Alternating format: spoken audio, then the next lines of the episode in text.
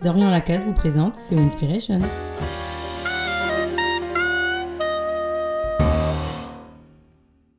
Toi, farouche contemporain, sauvage de l'urbaine jungle, impitoyable pratiquant du cannibalisme social. C'est avec une prudence d'explorateur en territoire hostile que je propose à l'observation l'un de tes étranges rituels, le pot de départ. Ce moment barbare révèle quelque chose des relations humaines en entreprise. Le pot de départ est un événement qui fête le moment où un salarié quitte une entreprise. Célébration d'autant plus étonnante que son pendant, le pot d'arrivée, est rare. Que penser de la relation d'un couple qui fêterait son divorce avec plus de ferveur que son mariage?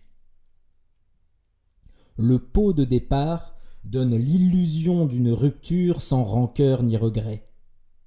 Tes anciens collègues farandolent autour d'une armée de petits fours et de mauvais mousseux, trop heureux d'échapper quelques heures à leur labeur. Tes anciens supérieurs gardent la posture digne que leur statut recommande.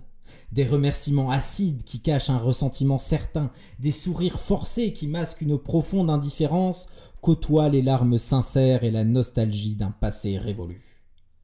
Sous la mer d'huile des comportements polissés, le maelstrom des rapports humains tourbillonne. Comme tout rituel, le pot de départ a ses grands gourous, ses acteurs incontournables et ses spectateurs hébétés. Le partant, agneau sacrificiel de ce rite barbare, voit se déployer autour de lui les enjeux d'un monde qui n'est déjà plus le sien. Le patron se fend de quelques anecdotes bien senties sur les nombreux moments de complicité que sa secrétaire n'aura pas manqué de lui rappeler quelques minutes plus tôt. Le partant infantilisé balbutie un discours timide qui a dans le meilleur des cas le charme insolent de l'hypocrisie éhontée ou celui de la vérité crue. C'est le moment d'approcher les collègues inaccessibles, de la standardiste calipige à l'effrayant supérieur. Si la taille de l'assistance permet la discrétion, certains vont jusqu'à casser une dernière fois du sucre sur le dos de leurs futurs ex-collègues. Et ceux-là sont les plus honnêtes. Pourquoi nous livrer à cette orgie du faux semblant Nos sombres instincts trouvent-ils ici un exutoire? Non. Ce que le pot de départ cache sous le masque grimaçant d'une camaraderie simulée, c'est la compassion véritable. Si l'on se donne la peine de mentir, c'est autant pour consoler celui qui part que pour nous rassurer nous-mêmes. Moment de bascule entre l'être salarié et le non-être de l'inemploi, le pot de départ donne à ceux qui y assistent l'intuition que leur temps de travail est compté. Le travail n'est pas que l'abominable torture que son étymologie suppose, c'est aussi une habitude de vie qui a occupé la plupart du temps de la plupart des vies. Le travail quotidien du genre humain occupe notre temps au point qu'il semble emporter dans son départ la vie même du travailleur. Heureusement, la peau qui part au pot de départ est celle du travailleur, pas celle de l'homme.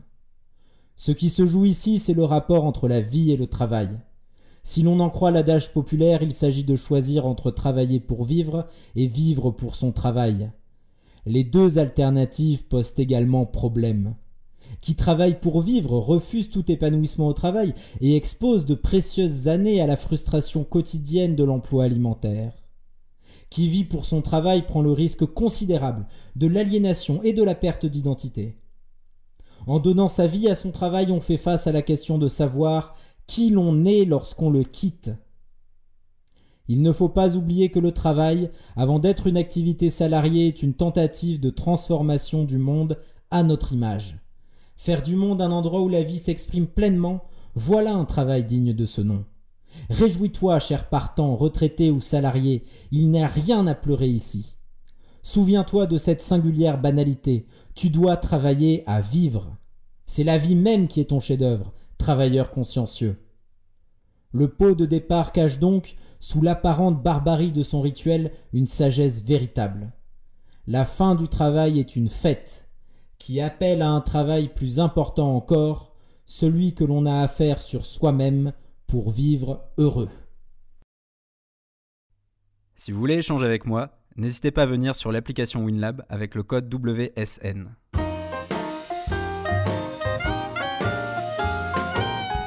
Retrouvez plus de Winspiration sur winstead.org.